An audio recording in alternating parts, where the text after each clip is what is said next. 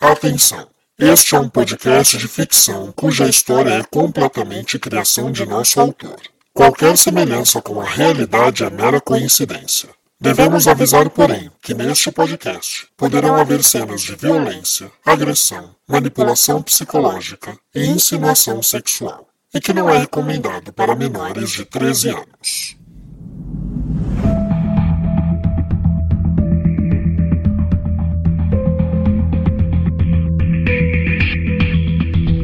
Olá, caro ouvinte, seja bem-vindo a mais um episódio de Sangue Meu.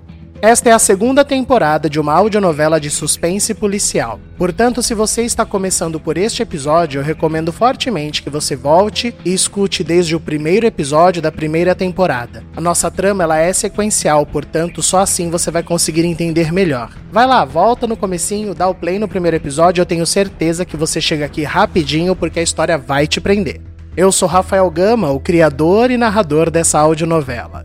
E hoje eu queria começar agradecendo muito vocês. Nós batemos 5 mil plays em 10 dias, o que é o nosso recorde até agora de plays de início. Então, muito, muito, muito obrigado por vocês estarem conosco nessa. Mas também quero dar um puxão de orelha, porque se eu bati 5 mil plays e você ainda não divulgou Sangue Meu pros seus amigos nas suas redes sociais, se você não compartilhou nos seus grupos de WhatsApp, quer dizer que você ainda não ajudou esse número a subir. Você pode ajudar, gente, não custa nada, é de graça. Vai lá, divulga Sangue Meu, coloca nos seus stories, no seu Twitter, manda pros amigos, pessoas que você sabe que tem gostos parecidos com seus de série. Eu sei que parece redundante a gente ficar falando isso, mas podcasts são novidades ainda. Apesar de estar tá crescendo muito, não é um costume. E recentemente eu assisti um produto que eu gostaria até de indicar porque é muito bom. É uma minissérie documental na Globoplay que é o caso Evandro, que ela é baseada, na verdade, ela é uma adaptação de um podcast documental do Projeto Humanos, o caso Evandro, e eu fico muito comovido quando eu vejo um podcast chegar aonde o Ivan Mizanzuki tá chegando com o podcast dele, que virou série na Globoplay, virou livro. Eu não tô nem comparando o meu trabalho com o do Ivan, porque o que o Ivan faz é uma pesquisa jornalística muito impressionante, é um trabalho assim impecável. Eu recomendo fortemente mas além desse, nós sabemos que existem outros projetos que acabaram virando audiovisual, como Dirty John no Netflix, o Tiger King também, coisas que às vezes você nem sabe que era um podcast. E isso é muito legal. Eu não quero comparar o meu trabalho com dos outros profissionais, mas eu vejo um potencial no meu texto, eu vejo um potencial na minha obra e eu adoraria que ela servisse de plataforma para artistas tão incríveis como os que nós temos aqui. Só que todos esses podcasts chegaram onde chegaram pelo boca a boca. Então a gente gente precisa da sua ajuda. Vai lá, divulga, seja testemunha de sangue meu, pregue a palavra, porque a gente vai chegar muito longe com a ajuda de vocês. E não se esqueça de nos seguir. Nosso perfil oficial está no Instagram, é novela de ouvir. E como agradecimento dos nossos já seguidores, ou seja, de vocês que já estão nos seguindo e interagindo, uh, a gente vai sortear aleatoriamente aqui seguidores do Novela de Ouvir que interagem nas nossas redes sociais para agradecer, ok? Então hoje o nosso muito obrigado vai para o Alex Costa, a Isabela Antonelli e a Maria Letícia Salvadori. Muito obrigado vocês três por nos seguirem e sempre estar interagindo conosco. Sobre o episódio de hoje, nós fizemos, para quem não sabe, a gente faz reunião semanal estudando roteiro, e esse foi o episódio preferido do nosso elenco até agora. Então vamos ver se vocês concordam com eles. Preparados? Vamos lá, vamos a mais um episódio de Sangue Meu.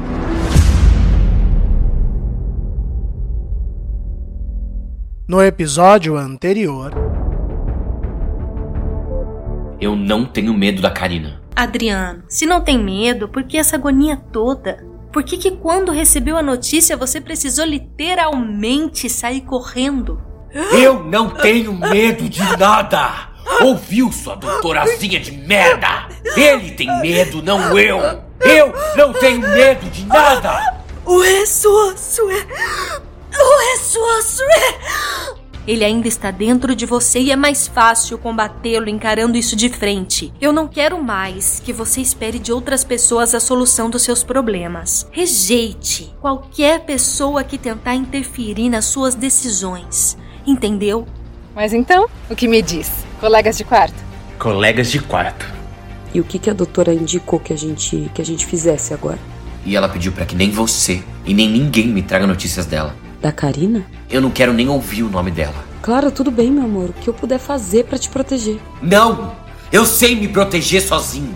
Eu quero recomeçar, Clarice. E eu adoraria poder contar com a doce acolher. Como, Júnior? Em breve. Em breve nós entraremos em contato novamente. Mas já saibam, vai ser uma proposta irrecusável. Gente, para tudo! Quem é esse Darizão? Esse é um velho amigo meu. É policial. Quer conhecer? Eu posso arranjar isso, hein? Você interferiu numa cena de crime. Você sabe o que isso significa, rapaz? Primeiro lugar de audiência. Não, seu bostinha. Significa que vocês atrapalharam uma investigação e serão processados por isso. Se seus policiais fizessem um bom trabalho, meu querido, eu não tinha nem programa. Você não tá irritado com a minha audácia, mas sim com a sua incompetência. E agora eu entendi porque a Clarice veio me pedir para me unir a vocês. O problema é bem maior do que eu imaginava. Espera, a dona Clarice o quê? Vamos, Solange, ela deve ter saído. Não, Serginho, tá estranho isso.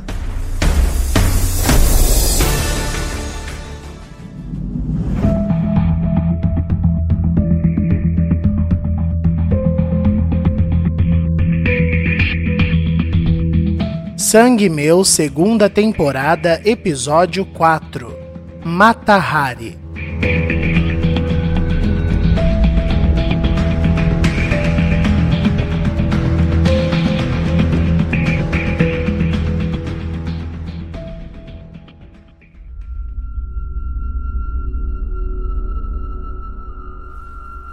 Adriana, eu queria muito falar com você.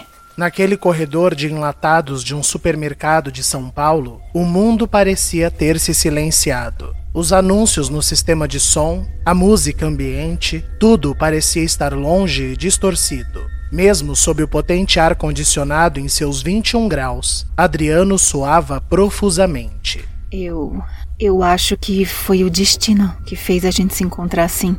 Adriano, então, com os olhos tremendo e lacrimejando, se aproximou de Karina tentando controlar a sua fúria. Se afasta de mim, se afasta da minha família. A gente não vai te importunar, a gente não vai te perseguir, desde que você suma da nossa vida. Adriano, eu juro, eu mudei. Não me importa. Tem umas 9 bilhões de pessoas nesse mundo, você não precisa viver com a gente. Some, vaza dessa cidade e deixa a gente em paz. Eu tenho o mesmo direito de viver aqui que vocês. Eu morei em São Paulo a vida inteira. É aqui que eu me sinto à vontade. Você não pode esperar simplesmente que eu me enfie pelo mundo só pelo seu bem-estar. Era o mínimo que você devia fazer se realmente se arrepende do que fez. Eu não tava no meu juízo, Adriano. Eu tenho minhas dúvidas. Não esquece que eu sei o que é um surto de verdade. Eu sei o que é perder a consciência dos nossos atos. Eu sinto isso da pele. Você calculava. Você premeditava. O seu pai fazia pior. Aquele não era o meu pai. O meu pai estava preso no subconsciente de um monstro. Pois é, até ele recebeu seu perdão e de todos. Eu não mereço. Só some da nossa vida. Pelo amor de Deus, deixe a gente em paz. E Adriano se retirou. Antes de sair do corredor, porém, Karina o chamou. A Duda é linda, Adriano. Parabéns. E então foi ela quem saiu uma vez que Adriano congelou ao ouvir o nome de sua filha saindo da boca de Karina.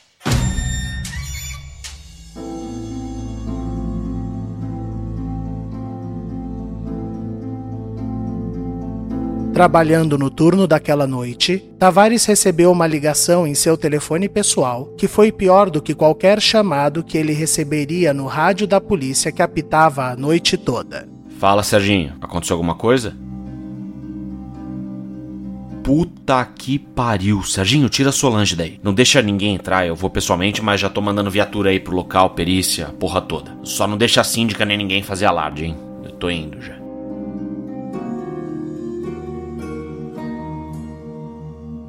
Alguns minutos depois, os policiais e peritos se encontravam na cena do crime.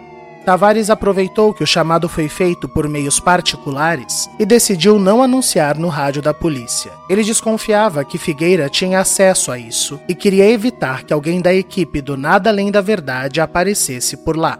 Tudo foi feito com discrição e profissionalismo. Claro que os vizinhos perceberam a movimentação, mas a síndica auxiliou não dando maiores detalhes até que Tavares a autorizasse. Sentada no carro de Tavares, tomando um pouco de conhaque enquanto se recompunha, Solange aguardava com Sérgio. Você tá melhor, Solange? Quer mais um pouco? Ela tava tão feliz. Tudo tão resolvido. Tão, tão encaminhado. Quem fez isso com ela, Serginho? Ela não tinha nenhuma inimizade? Sei lá, é, é, talvez algum parente aqui fora que não aceitou quando ela foi adotada pela Doce Acolher? É, algum pai cracudo, sei lá. Não, quer dizer, eu, eu acho que não. Pelo menos eu nunca ouvi nada sobre, mas não faz sentido, Serginho. Ela tava amarrada numa trança de tecido, Serginho. Calma, Solange. Isso pode ser coincidência. Não, Serginho. Se tem uma coisa que eles deixam muito claro no curso de policial civil, é que a gente não deve apostar em coincidência. Meu Deus, como é que eu vou contar para Clarice e para Bernadette? Eu acho que a gente deveria aguardar a informação da corda. Por quê? Você viu o que elas falaram hoje? Do, do Adriano, do surto. Talvez seja mais prudente deixar o Tavares cuidar disso e, caso tenha alguma relação, daí ele fala. Vai que não tem nada a ver e a gente só iria desencadear um inferno à toa, sabe? É, tem razão. Vamos esperar.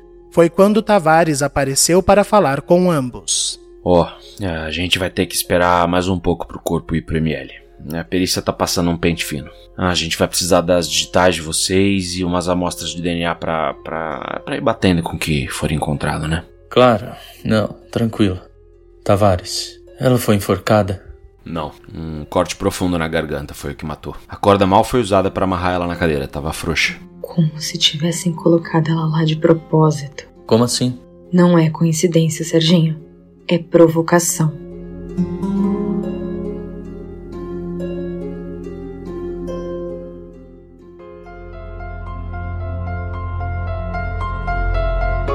Em seu apartamento, Bárbara contava para Adriano tudo sobre a consulta de Eduarda. Mas na cabeça de Adriano, apenas uma frase ecoava: A Duda é linda, Adriano. Parabéns. A Duda é linda, Adriano. A Duda é linda, Adriano. Parabéns. A Duda é linda, Adriano. A Duda é linda, Parabéns. Doutor Luciano pensa exatamente a mesma coisa que eu.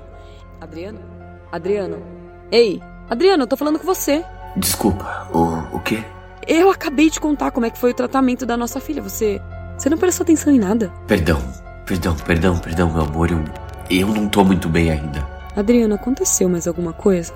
É comum, depois de ter um filho, que o comportamento afetivo de uma pessoa mude bruscamente, especialmente para a mulher que passa por todo o período de gestação e cria um vínculo carnal com aquela criança. Bárbara sempre foi uma mulher ponderada, inteligente e calma, porém com a pequena Eduarda era diferente. Eduarda despertou em Bárbara o instinto materno de maneira leonina. A maneira com a qual ela protegia a sua cria era quase feroz. Adriano sabia que se contasse não somente de seu encontro com Karina, mas que a mulher havia falado o nome de sua filha, Bárbara perderia as estribeiras. Então, ele decidiu guardar. Não, eu, eu só não tô bem ainda, mas vai passar. Claro que vai. Mas ambos sabiam que não.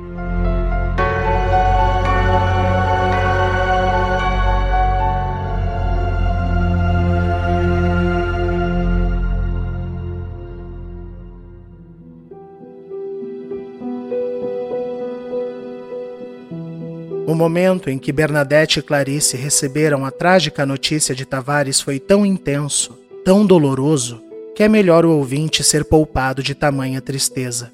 A menina que elas vinham cuidando e educando pelos últimos anos, a primeira sob a tutela delas, queria de fato encarar o mundo e provar que a doce acolher funcionava, a filha adotiva delas, agora estava morta.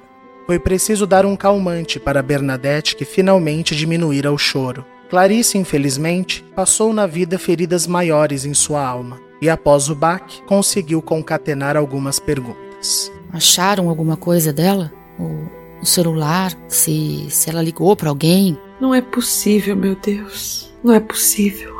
Não teve nada roubado, aparentemente, dona Clarice. Tudo dela estava lá. Nosso setor de tecnologia já está solicitando a quebra do sigilo telefônico e o desbloqueio do aparelho. Mas, gente, alguém foi lá antes de vocês para fazer isso. E os porteiros? Então, a gente chamou todo mundo para depor. Aparentemente, só funcionários aqui da Doce Acolher subiram além da Talita. E na hora da mudança. É, mas quando ela saiu daqui, só viam o, o Batista, que, que dirige a nossa van, e, e a Betina, da assistência. Ótimo. Eu vou precisar que os dois venham depor também. Quanto mais depoimento, melhor a gente pode montar esse quebra-cabeça.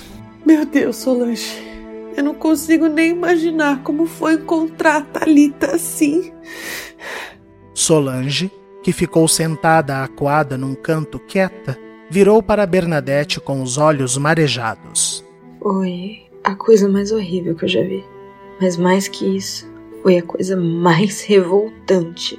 A gente tem que descobrir a verdade. Eu sei que todo mundo aqui desconfia da mesma pessoa. E todos se olharam em complacência com a sugestão de Solange. Todos menos Tavares. Olha, eu sei o que vocês estão pensando, mas tem algo que vocês ainda não sabem. A Talita pode não ter sido a primeira. A revelação de Tavares provocou um estranho silêncio. Ninguém sabia do que ele estava falando. Como assim, Tavares? Tem outra morte? Teve uma menina, idade próxima da Talita. Fazem poucos dias, uns dois, três no máximo, enforcada no meio da sala com uma trança de tecidos. E não pode ter sido suicídio. Não, não. A cena foi forjada. Igual a corda em volta da Talita. É, mas o problema é que se essas duas mortes forem mesmo do mesmo assassino, na primeira delas a Karina ainda estava internada. E aquele mesmo silêncio, incômodo e misterioso, imperou naquela sala da doce acolher.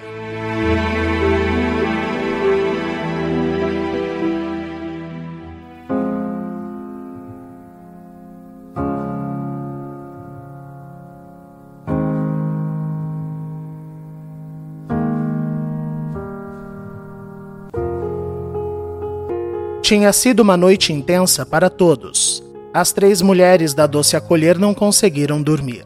Adriano tampouco. Tavares virou seu plantão trabalhando no caso e já colhendo depoimentos da síndica e de dois dos porteiros.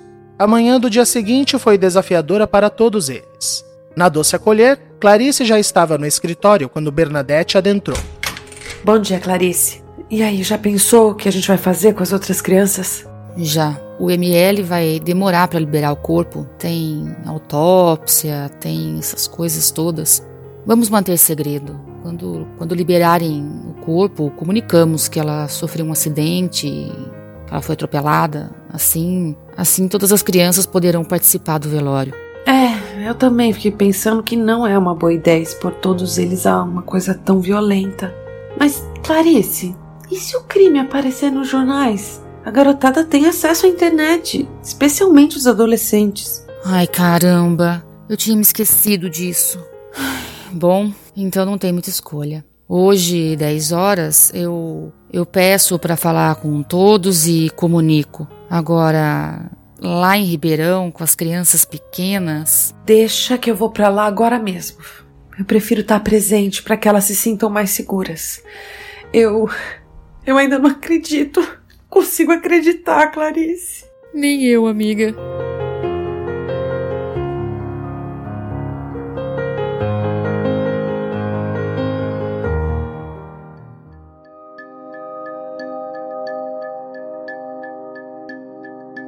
Assim que o corpo de Talita chegou no IML e passou pelo registro, quem também acordou cedo e bem irritado foi um repórter desinformado. Alô? Não, espera, como assim assassinado e a gente só fica sabendo agora? Que horas foi isso? Ah, porra, mas como é que a polícia fica sabendo e a gente não? Olha, eu quero alguém de plantão na frente do ML e alguém na frente da DP daquele Tavares lá. Certeza que foi obra dele. Eu vou ligar pra diretoria, eu quero entrar num plantão. Foda-se que é domingo. Imagina se deixar passar, são dois dias de vantagem pro outro lá. Nem pensar.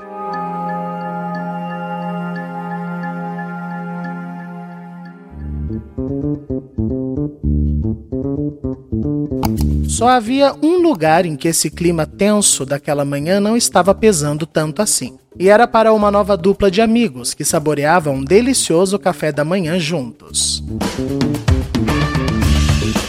Você trabalha com o quê, Karina? Hum. Eu? Eu era gerente de banco. E será que agora você não consegue voltar, já que você foi liberada e tudo mais? Ai, não, não, nem quero. Eu aproveitei o máximo que eu pude. Se você soubesse o tanto que eu consegui desviar e aplicar em rendimento. Nossa, mas isso não é crime? Karina olhou nos olhos de Felipe e viu que ele estava mais empolgado do que assustado. Ela já tinha percebido isso no rapaz e ela adorava isso nele. Ai, Felipe. Roubar de pobre é crime. Roubar de ONG, de hospital. Agora de banco. De empresário que não sabe quanto dinheiro tem na conta. Ah, por favor.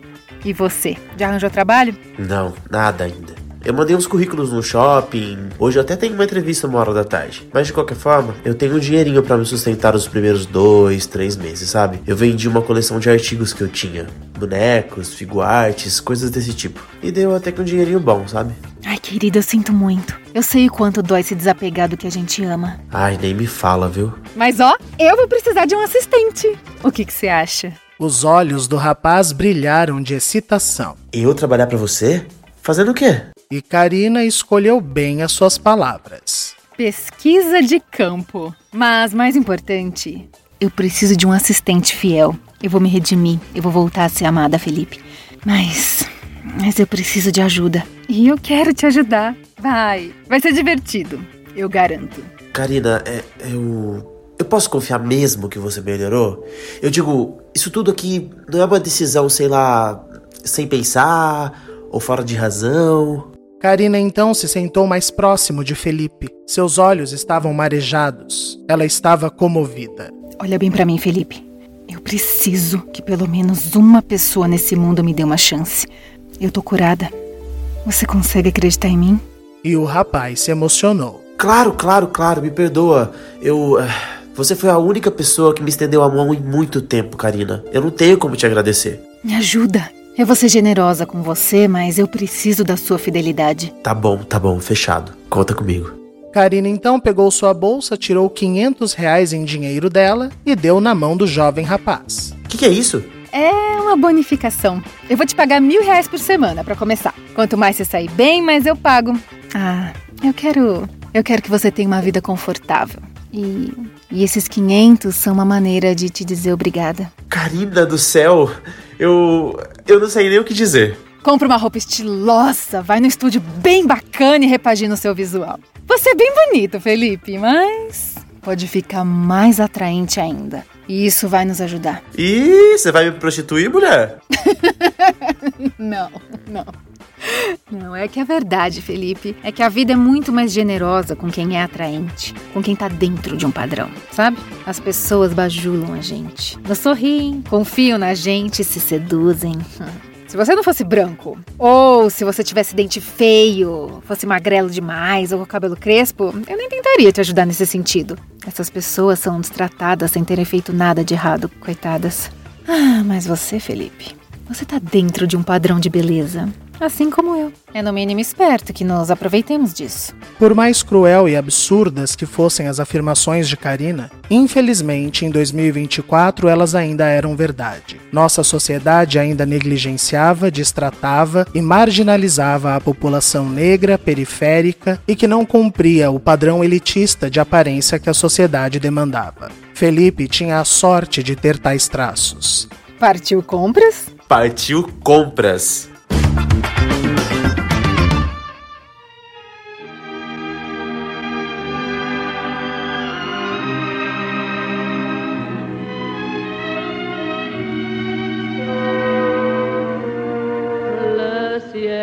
Outra casa que estava num clima agradável era um belo apartamento localizado no bairro da Pompeia, cercado de condomínios nobres e uma pomposa sociedade aristocrática de São Paulo.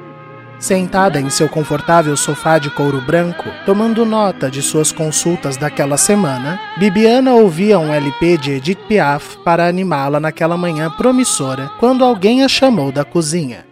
Vai tomar café comigo hoje, Bibiana? Ai, Luciano, não faz drama, vai. Eu tomo sempre que dá tempo. Hoje dá porque é domingo. E eu quero aproveitar para te contar daquele paciente meu. Eu tenho uma paciente nova também que tá deixando as coisas mais interessantes. Então eu passo dois cafés. Pode passar, irmãozinho querido, que eu já vou. Deixa só a Edith terminar. Eu não aguento essa intimidade. Edith. Ai, ai. Nós somos amigas íntimas.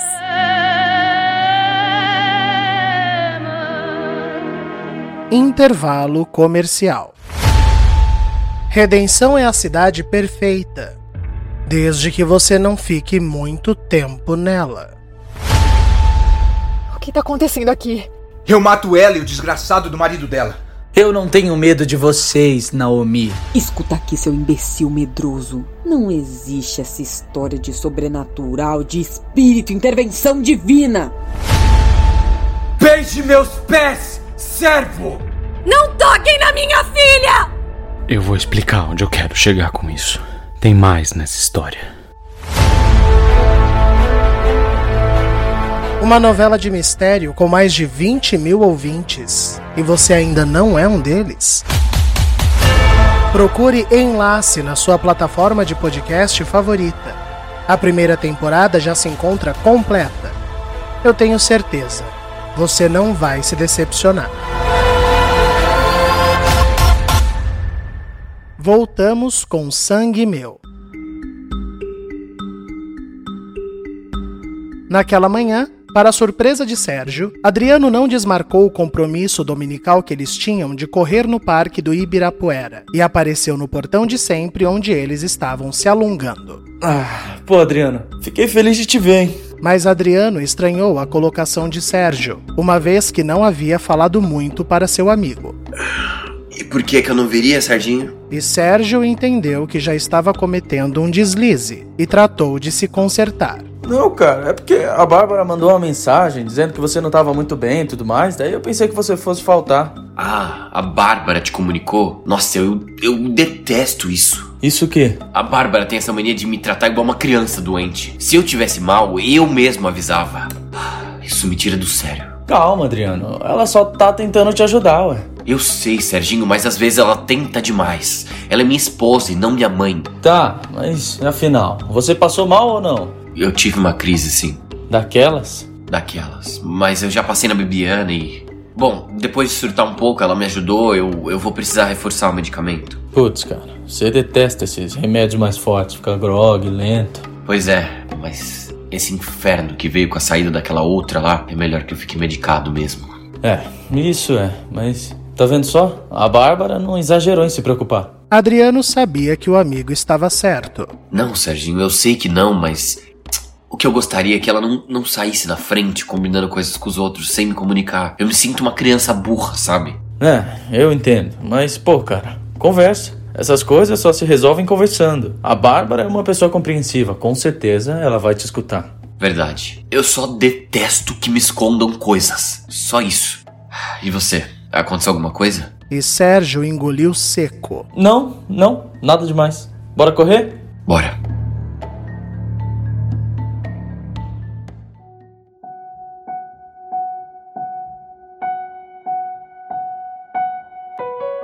Na doce acolher, Clarice já havia feito o triste comunicado enquanto Bernadette seguia para Ribeirão Preto. Solange ajudou Clarice a cuidar da reação dos jovens da unidade de São Paulo. Afinal, eles eram amigos próximos de Talita e receberam a notícia com um impacto mais cruel. A sugestão de Clarice foi que eles preparassem uma homenagem. Eles fariam um mural em honra à garota. A ideia fez todos focarem nessa homenagem e anuviou um pouco o peso da perda. Foi uma ótima ideia, dona Clarice. Infelizmente, Solange, é preciso ensinar as crianças e jovens a lidar com a morte, sabe? Faz parte da vida, mas claro, não, não de uma forma tão horrorosa. Ainda assim, o que resiste é o amor, sabe? Eu tenho certeza que eles farão um mural lindo. E quem chegou na doce acolher com Eduarda a tiracolo foi Bárbara. Amiga, aconteceu alguma coisa? Solange olhou temerosa para Clarice, em dúvida se falava ou não da morte de Talita. Amiga, fica um pouquinho com a Duda para mim, por favor. Eu eu preciso falar em particular com a minha sogra. Bárbara nunca chamava Clarice de minha sogra, o que já indicou à mãe de Adriano que aí vinha encrenca. Claro, amiga. Vem, Dudinha. Vamos brincar no pátio. Aconteceu alguma coisa, Bárbara? Eu não sei, dona Clarice. Me diga, senhora, que diabos foi fazer lá no consultório do Dr. Luciano?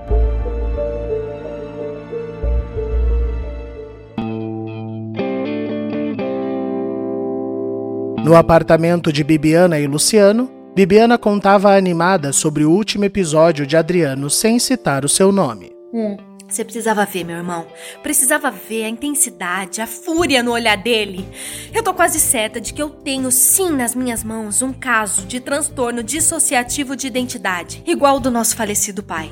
Hum, agora eu entendi essa empolgação toda.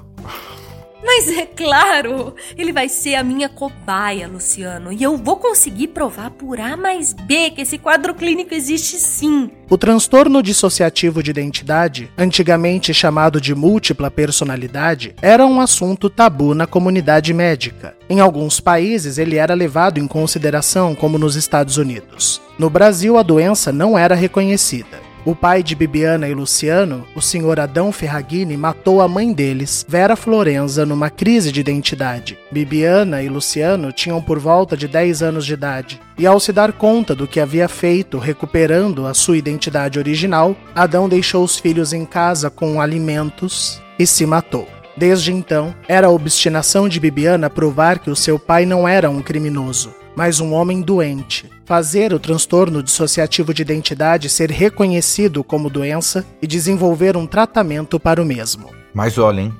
Eu fico preocupado com esses acessos de fúria do rapaz. Imagina se ele não tivesse largado seu pescoço. Mas é por isso que meu tratamento é um sucesso, Luciano. Eu desenvolvi palavras-chave que funcionam como um controle remoto, entende? O Adriano é operado por mim como uma dessas assistentes virtuais que a gente tem em casa. Ai, ele é fascinante. Meu irmão, ele é fascinante. Mas e você? Me fala dessa sua nova paciente.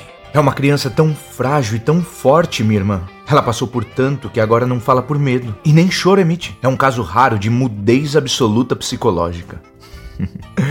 Eu vou ganhar prêmios com artigos sobre esse caso. E a mãe dela é uma criatura fascinante. É, a Bárbara é mesmo. Espera aí, como é que você sabe que o nome dela é esse? E Bibiana se levantou vitoriosa. Porque ela é esposa do meu paciente. Luciano até parou de comer atônito. O seu paciente é o cara do tal caso das tranças que a Bárbara me contou? O próprio. Eu que te indiquei para ele, sem falar que somos irmãos, é claro. Quando ele me contou das condições da filha, era perfeito, Luciano. Até porque eu preciso de você por perto. Por quê? Porque tem uma pessoa atrapalhando meu tratamento, atrapalhando a vida do Adriano. Você vai me trazer tudo o que puder sobre essa Bárbara. Eu preciso estar munida de informações. Ah, então você quer me usar como espião? Ah, só um pouquinho. Só até eu conseguir o que eu quero. No maior estilo Matahari.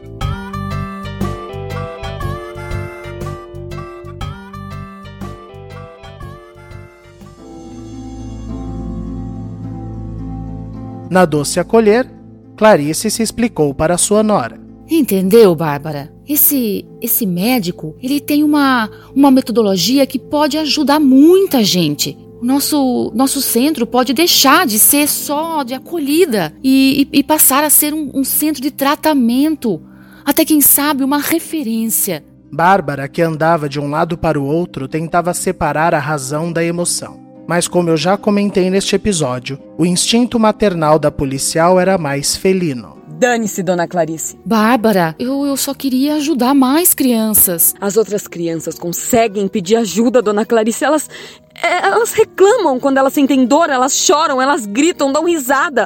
Elas se manifestam, dona Clarice, a minha não. A Duda também é minha neta, Bárbara. Pois é, então, a senhora deveria querer cuidar dela primeiro, antes de querer se meter e prejudicar o tratamento da sua neta. Mas eu não prejudiquei. O doutor me garantiu que vai seguir o tratamento dela normalmente. Porque ele é um santo. A senhora já parou para pensar, dona Clarice, que ele podia sei lá, que ele podia ter se sentido acuado com a sua invasão de privacidade, ter tirado a Duda do quadro de pacientes dele. Hein, dona Clarice? Parou para pensar que a senhora foi gananciosa, querendo trazer ele para cá pro seu maravilhoso centro se tornar notícia de jornal? Bárbara, não foi por isso. Você tá sendo injusta comigo. O mundo tá sendo injusto com a minha filha, dona Clarice.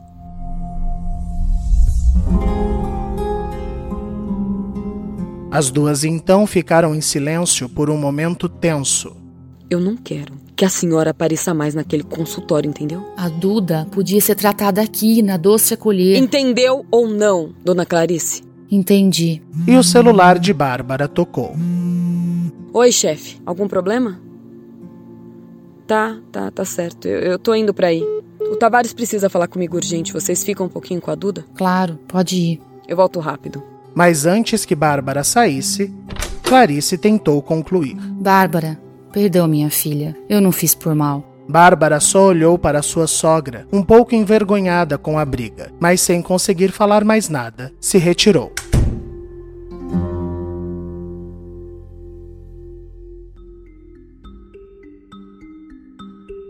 No parque do Ibirapuera, os amigos faziam uma pausa na corrida quando Adriano decidiu desabafar. Eu encontrei ela, Serginho. Quem? A Karina? Onde? Como? Ontem, no mercado, sem querer. E aí? Você fez algo? Ou ela fez? Sei lá. Eu mandei ela sumir. Disse que a gente não quer nunca mais ouvir falar dela. Boa. E ela? Se defendeu, dizendo que foi liberada e, e tem tanto direito de morar aqui quanto a gente. Tá, mas se ela tiver de fato arrependida, pica a mula daqui, né? Foi o que eu falei. E outra, São Paulo é enorme, né? Ela tem que ficar no mesmo bairro. Você acha que ela não tá frequentando o mercado do teu bairro, logo ela, que sabe onde você mora, sem ser de propósito? Eu não tinha pensado nisso. Claro, Serginho, ela, ela já tá sondando. É, a gente precisa avisar o Tavares. E, e ela falou mais alguma coisa? Mas Adriano decidiu guardar para si a frase que estava o torturando. A Duda é linda, Adriano. A Duda é linda, Adriano. Parabéns. Não, foi rápido e muito desconfortável. Mas foi só isso. Vamos correr mais, eu, eu preciso esquecer. Eu preferia beber, mas beleza.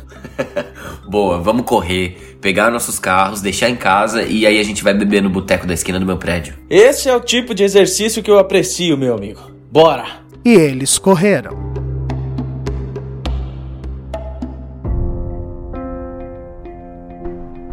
Na delegacia, Tavares finalmente contou tudo para a Bárbara, que precisou se sentar. Meu Deus do céu, chefe. Duas. Eu confesso que a primeira eu preferi não fazer alarde porque podia ser só uma coincidência.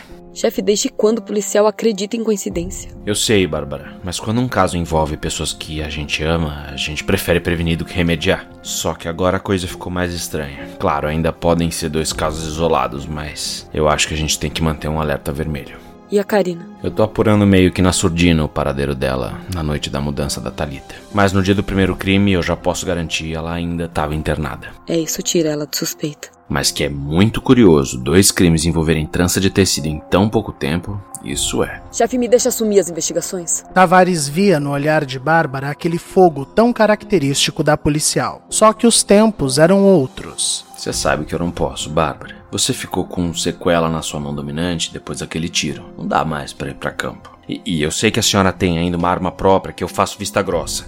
Eu finjo que eu não sei. Mas, como tem porte, ela fica na sua casa, eu deixo passar batido. Agora, em serviço é outro esquema, né? E você sabe disso. Eu sei, eu só não queria ficar nessa agonia de não saber de nada. Eu te garanto que eu vou te passar tudo o que eu souber. Até porque seu raciocínio lógico é um dos melhores, se não o melhor que a gente já teve aqui. E eu tenho certeza que você vai ajudar, mesmo que à distância, a desvendar esses crimes. E o telefone na mesa de Tavares tocou.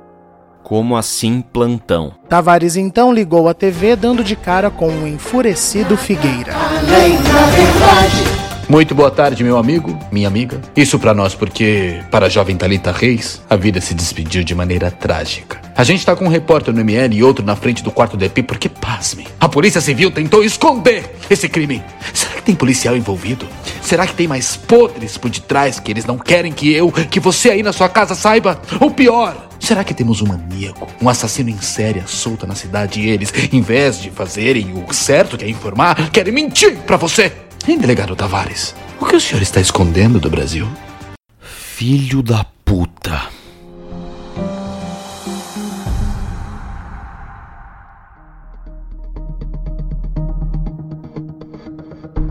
Num movimentado salão, terminando um estiloso corte de cabelo, Felipe ouviu o mesmo plantão que também era assistido por Karina, que estava o acompanhando. Bar do Barão. O ouvinte já ouviu falar em Mata Hari? Margareta Gertruida Zell, de apelido Mata Hari, foi uma dançarina exótica acusada de espionagem durante a Primeira Guerra Mundial. Como dançarina, ela acabou conhecendo muitos militares nos cabarés em que trabalhou, com quem acabou desenvolvendo uma amizade e trocado confidências. No período da guerra, eram esses contatos que interessavam os outros militares, que pagavam a Mata Hari para que ela lhes contasse as tais confidências. O talento de arrancar informações com sedução e delicadeza fez de Mata Hari uma espiã requisitada, vivendo alguns disfarces e aplicando a sua metodologia de manipulação até ser pega e executada. Durante a sua internação, Karina havia lido um dos inúmeros livros sobre a fascinante mulher e foi convicta que ela se levantou e retirou Felipe apressada do salão. Mas, gente, que foi isso? Ah, vem comigo, Matahari! Tá na hora de seduzir o inimigo. Mata quem? E os dois saíram correndo. Na emissora de Figueira, os números subiam quando ele recebeu uma ligação muito importante. É sério isso? Tem certeza? Manda alguém para lá então, voando. Numa rua próxima à delegacia, Karina descia de um Uber com o Felipe. Eu juro que até agora eu não entendi nada. Ai, bicha, pelo amor de Deus, foca! Lembra daquele derizão que você ficou apaixonado no meu álbum? E quem esquece daquele homem, gente? Então, ele é o delegado Tavares, que aquele cara da TV ameaçou. E daí? Ai, daí que ele tem informações que eu vou precisar. E eu sei que aqui, atrás da delegacia, tem aquele bar ali. Karina então apontou um elegante bar no estilo pub chamado Bar do Barão. Mas tá fechado, Karina. Ah, ele tem a fachada assim para passar batido, né? É bar de policial, eles sempre vivem aqui. E o Tavares sempre bebe quando precisa relaxar. E como você sabe disso? Eu fiquei três anos presa, mas fiquei atenta. Tinha os enfermeiros que me ajudavam em troca de grana. Ó, eu quero que você coloque esse AirPod no ouvido e me obedeça. Preciso que você namore o Tavares. Oi? Do nada? Ah, e desde quando gay precisa de cerimônia? Eu vou te ajudar a falar o que ele quer ouvir. Só entrar lá e espera ele aparecer. Vai, anda. AirPods são fones mais discretos, sem fio, caso o ouvinte desconheça. E em 2024 eles já eram ainda menores do que hoje. Felipe entrou, enquanto Karina, empolgada, se escondia perto. Arrasa, Matahari.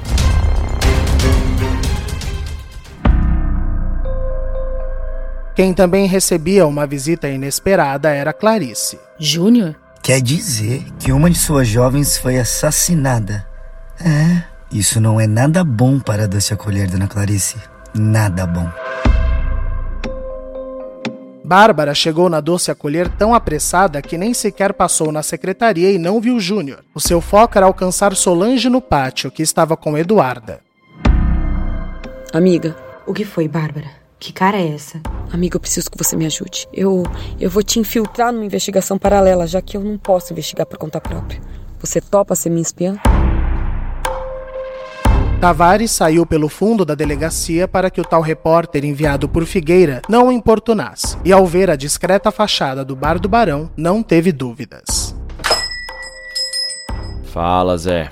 Um gin tônica, mas pode esquecer a tônica. Num canto do mesmo balcão, um belo rapaz bebia algo e o olhou curioso. Pede o mesmo. Eu nunca bebi isso puro. Pede logo. Eu quero o mesmo, por favor. Pergunta do dia dele. Dia difícil? Ah, tu não faz ideia.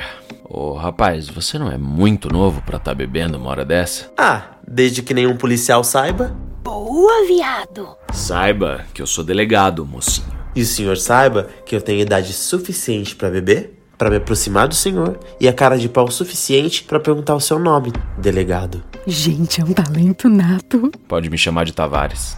E você? Felipe. E o celular de Tavares tocou. Só um minuto, Felipe. Pronto. Do outro lado da linha, um policial informava que outro corpo fora encontrado. Num bairro do extremo sul, um rapaz enforcado numa trança de tecidos. Puta merda. Já tem alguém lá? E já tinha alguém. Como assim o Figueira?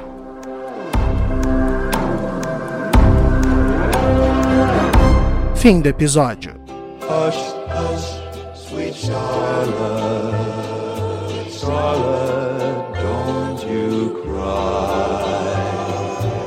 Você acaba de ouvir Sangue Meu. Não se esqueça de compartilhar esse podcast em suas redes sociais. No Instagram, marque arroba novela de ouvir. Fazem parte do elenco fixo de Sangue Meu. Aline Neves, Aline Penteado, Bruno Soares, Gabriel Vernucci, Giovanni Pilan, Ellen Kazan, João Paulo Lourenço, Júlia Zan, Mariana Guazelli, Rafael Alvim, Tássia Melo, Vinícius Torres e Vitor Nono. O roteiro, a direção e a edição são meus, Rafael Gama. A identidade visual da segunda temporada é de Júlia Zan. Siga o nosso perfil no Instagram, arroba novela de ouvir, e fique por dentro de tudo. Esperamos você na próxima semana. Até lá, se cuida!